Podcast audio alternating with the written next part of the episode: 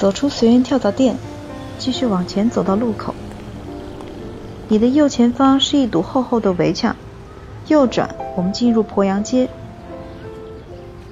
在你的左边被围起来保护的老房子是咸安坊，在它刚刚修建时，出入这里的都是租界洋行的高管。往前走，左边的大门通向同仁里。停在这儿。院子里的枇杷树已经枯死了，门口的围墙成了天然的停车线。现在回过头来继续往前走。来到路口，你的左边是景明大楼遗址。我们一路上看到的租界建筑，很多都是景明洋行设计的。但除了设计以外的工作，大都是由汉口汉协盛营造厂完成的。现在在这里右转，进入青岛路。在那个年代，优秀的中国商人想要做成一番事业。不得不借助英国人的力量。为了揽到租界的生意，汉协盛的老板沈柱三就出资帮助了景明洋行的设立。景明洋行也在每一次合作中抽取佣金。就这样，汉协盛成了汉口最大的营造厂。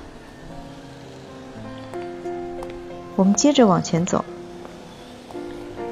再后来。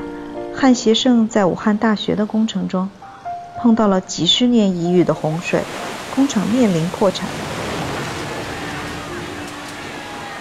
沈柱三变卖了家里的房屋财产，最后如约完工。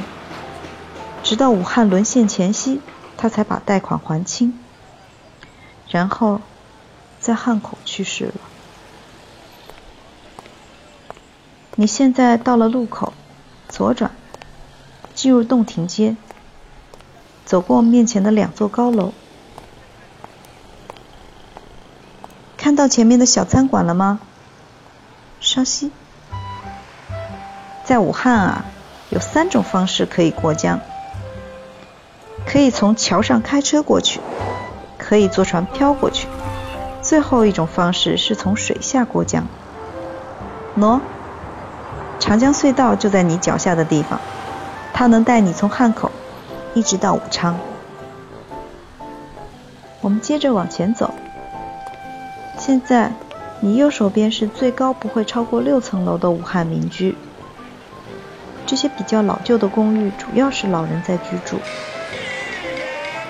为了让他们能生活的习惯，这些街道都保留了几十年前的一些生活氛围，像便民回收站。还有楼下的传统美食店，这些老人家是武汉的活回忆，多和他们聊聊天吧，他们很愿意分享的。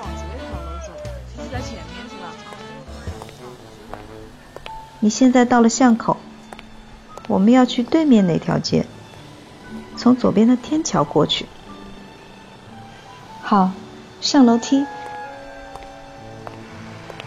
走到桥中间的地方，左转。看你左边的那栋房子，上面全是爬山虎。这种生物很奇怪，它明明喜欢阴冷的环境，可它又不怕阳光。这栋房子前面还有两间小平房，看到了吗？你应该能看到它门口停了一辆自行车吧？它大概率是个装饰品。因为我从来没看见老板骑过。现在转过来，朝桥下走。下了桥，走进直行的巷子里。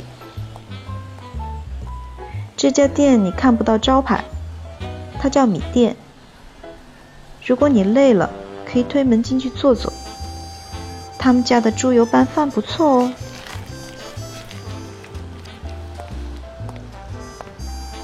走到街角，你左右两边的街道叫合作路。我们直行，沿着洞庭湖街往前走，你会路过一扇雕花的铁门。詹老先生曾住在那栋房子里面。